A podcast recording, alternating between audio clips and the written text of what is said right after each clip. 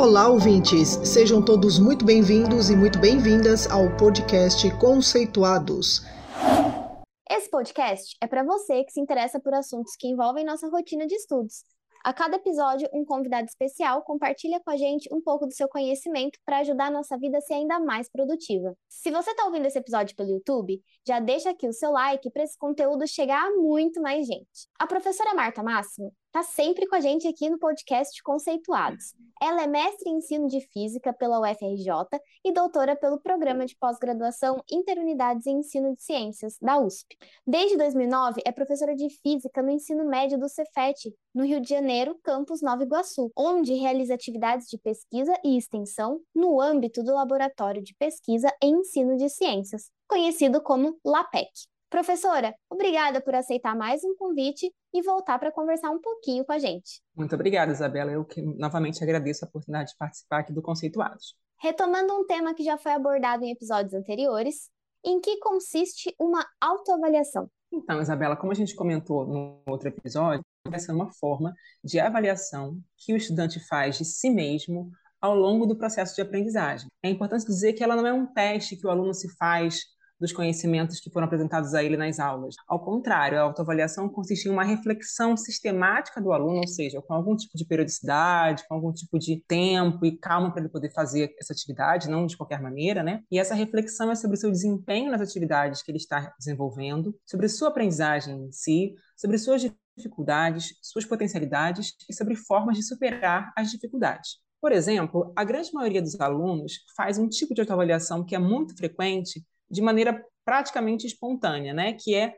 antes e depois de uma prova. Em geral, o aluno se pergunta: será que eu estudei o suficiente antes de uma prova? O que, que eu sei para essa prova? O que, que eu não consegui entender? E depois da prova, o que, que me levou a ir bem ou mal nessa prova? Essas são algumas perguntas que os alunos se fazem e para as quais eles buscam respostas que podem ser caracterizadas como algum tipo de autoavaliação. Mas essas perguntas não precisam necessariamente acontecerem só ao final de um processo de aprendizagem, né? ou ainda só antes ou depois de uma prova, por exemplo. Elas podem e devem permear todo o pensamento dos estudantes ao longo do processo de aprendizagem. No episódio anterior, a gente conversou sobre o papel da autoavaliação para os professores, né? E a gente conseguiu descobrir que é uma ferramenta onde o professor consegue um retrato do que está se passando ali com o seu estudante, qual, quais são as dificuldades que ele vem enfrentando, é um, um plus, né, a mais no processo de avaliação.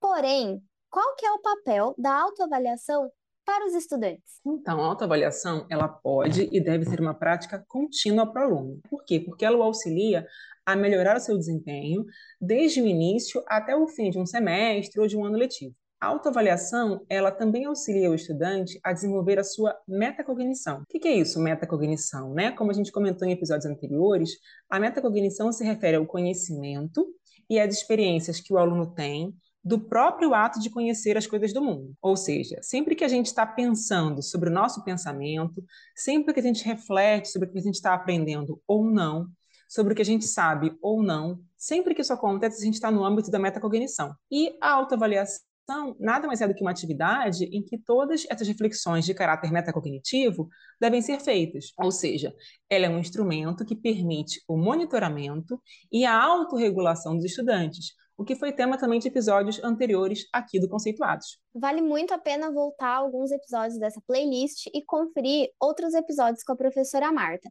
Assim você vai se inteirar ainda mais do tema sobre autoavaliação, autorregulação e metacognição. Bom, professora, como que a autoavaliação ela pode ajudar na aprendizagem desses alunos? Então, a autoavaliação é uma espécie de exercício que permite aos estudantes se colocarem na posição de olhar para si mesmos um pouco que de fora do processo, né? É como se fosse o aluno ir um pouco acima do que ele está vivenciando para olhar de cima o que está acontecendo com ele nesse processo de aprendizagem, que pode ser tanto na educação básica como na graduação ou mesmo em uma situação em que ele está na pós-graduação aprendendo a fazer pesquisa sobre um dado conhecimento. Essa autoavaliação, ela possibilita uma análise crítica do andamento de uma certa tarefa que ele está realizando, que pode ser de aprendizagem ou pode ser ainda uma coleta de dados de uma pesquisa que ele, esteja desenvolvendo. Autoavaliar-se é fundamental para identificar problemas e dificuldades a serem superadas. Assim como essa reflexão é o primeiro passo para que seja possível elaborar estratégias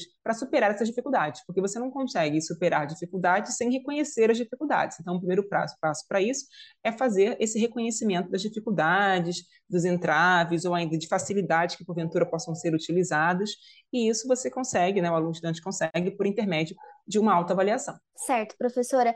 E uma coisa que me preocupa é como conscientizar os alunos da importância dessa autoavaliação para o processo de aprendizagem, para que a autoavaliação não seja feita sem empenho, sabe? Me preocupa uma atividade autoavaliativa proposta por um professor que não explique para os seus alunos a importância e o aluno faça só para cumprir tabela. Como que a gente pode evitar isso? Então, Isabela, uma ótima pergunta, né? Essa atividade autoavaliativa, em geral, né, ela não é muito frequente na, pelo menos eu diria na educação básica, talvez na graduação, pode ser que ela seja um pouco mais frequente, ou mesmo na pós-graduação, né? Mas eu diria que na educação básica ela é pouco frequente. Então, em geral, os alunos não têm o hábito de fazer essa atividade. Quando ela é proposta, é importante que o professor sempre explique, né? Quer dizer, não só essa atividade, mas qualquer atividade ou qualquer atividade avaliativa, é importante que o professor explique o objetivo dessa atividade. Nesse caso da autoavaliação, é, é muito importante o aluno ter a consciência de que esse exercício, de que essa atividade, de que essa prática, ela vai positivamente agir para o próprio sujeito, né? Ou seja, não é só para o professor saber, é na verdade uma via de mão dupla, como eu comentei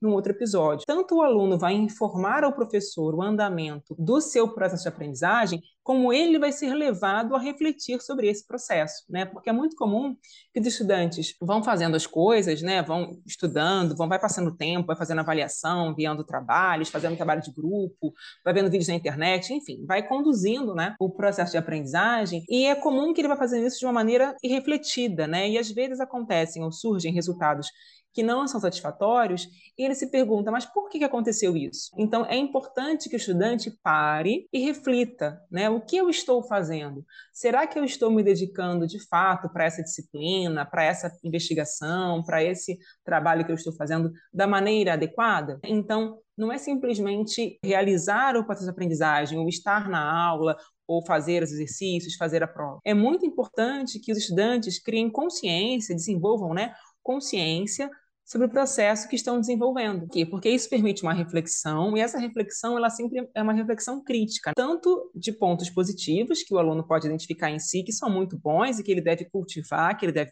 deve manter, assim como também características, aspectos, situações que ele deve tentar omitir, tentar não marginalizar, porque se ele identificar que isso é prejudicial, ele deve evitar que isso aconteça. Então, a autoavaliação é importante, por quê? Porque, em geral, os indivíduos naturalmente acabam não costumando fazer esse tipo de avaliação, esse tipo de reflexão. Algumas pessoas individualmente podem até fazer, mas, em geral, as pessoas acabam ficando no meio do processo, como se fosse um liquidificador que está batendo, batendo, batendo ali, e às vezes você não consegue sair daquele processo e, consequentemente, você não consegue olhar o que está acontecendo de fora e, consequentemente, você não vai conseguir identificar problemas e propor soluções para os problemas.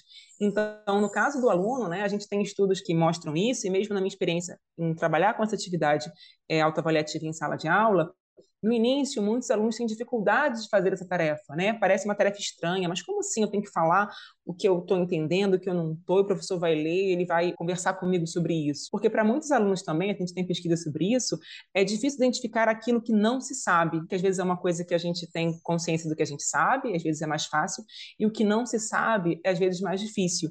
E é muito importante saber o que não se sabe, porque é justamente, né, trabalhar com o que não se sabe a tarefa do professor, né? E o aluno deve lembrar disso, né? Então não é vergonha, ou ele não deve omitir uma dúvida ou alguma coisa que ele não entendeu, né? Pelo contrário, ele deve expor isso, ele deve explicitar isso. Só que para que isso aconteça, ele precisa perceber isso, perceber essa dificuldade.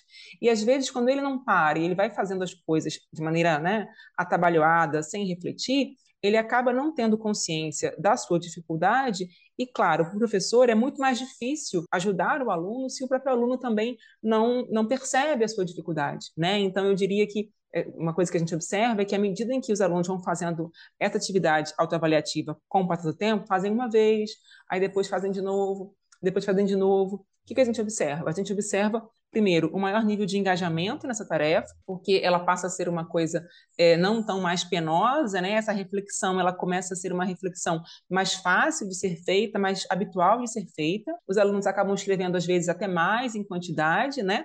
Ou às vezes até com mais detalhe, né? Se ele dizia algo do tipo, ah, não entendi determinado assunto, hoje ele já fala, ah, eu não entendi tal conceito de tal assunto, ele consegue especificar melhor a sua dúvida, ou ainda, se ele dizia, não, é, não entendi determinado determinada explicação, ele pode dizer, ah, ele já consegue dizer, olha, eu não entendi porque eu não estudei, porque eu faltei naquele dia, porque eu não fiz um certo trabalho. Então ele começa a detalhar mais a sua reflexão. E isso é justamente com a prática, né, de fazer a reflexão, ela acaba sendo mais elaborada, ela acaba sendo mais detalhada, ou ainda, às vezes, o professor faz um grande esforço de explicar alguma coisa várias vezes, várias vezes, e o aluno vai dar uma resposta numa prova, numa avaliação, e a gente percebe, né, ainda que há dificuldade, que não está satisfatório. E às vezes você vai ver a autoavaliação, às vezes você acha alguma coisa que você não explicou bem e tudo mais, e às vezes o aluno relata algum tipo de problema na, em casa, na família dele, que ele não conseguiu estudar para a prova, ele não conseguiu ver aquele material com cuidado. Então, assim, há uma série de benefícios tanto para os estudantes quanto para os professores. E eu, e eu acho que eu queria deixar essa mensagem, né, para quem é estudante, está ouvindo o, o, podcast. A gente sempre é estudante, né, em algum nível da vida, mas especialmente para quem está na graduação, ou mesmo está fazendo pós, ou alunos ainda de educação básica, né, essa atividade ela é muito importante para o aluno e essa consciência, com certeza, ela vai ser muito é, é, importante à medida em que a gente vai evoluindo, tanto na escolarização ou mesmo na vida profissional, né? Saber aquilo que se sabe, identificar problemas, isso é utilizado em todas as áreas do conhecimento, em todas as áreas profissionais.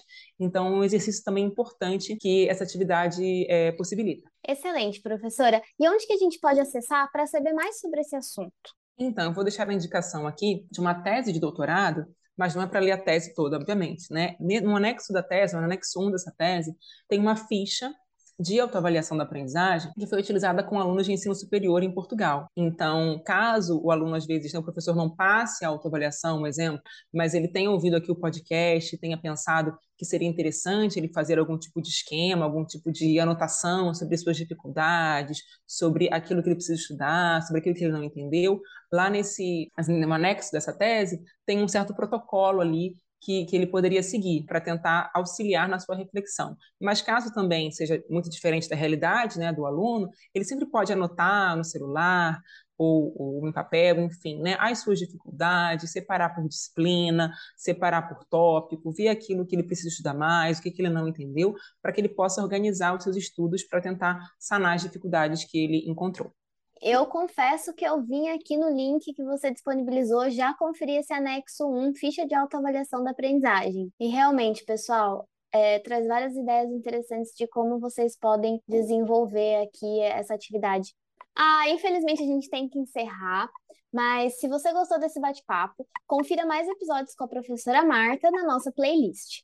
Muito obrigada por essa conversa, professora. Eu confesso que eu já corri para conferir esse anexo 1 lá do de doutorado que você indicou aqui para gente, e tá bem interessante. Te agradeço por ser nossa parceira aqui, compartilhando sempre o seu conhecimento no nosso podcast. Obrigada em nome de toda a equipe. Obrigada, Isabela, por mais uma oportunidade de compartilhar conhecimento com os ouvintes do Conceituados, deixe meu contato de e-mail, que é o martamáximo.yahoo.com, e fico à disposição para futuros contatos de vocês do Conceituados. Muito obrigada pela sua companhia hoje, te espero no próximo episódio.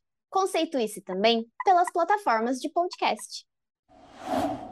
Além do podcast, você pode encontrar informações sobre o nosso grupo de pesquisa e o conhecimento produzido no canal do YouTube, Facebook e LinkedIn Mapas Conceituais e o nosso perfil no Instagram, Conceituais Mapas. Esperamos vocês por lá.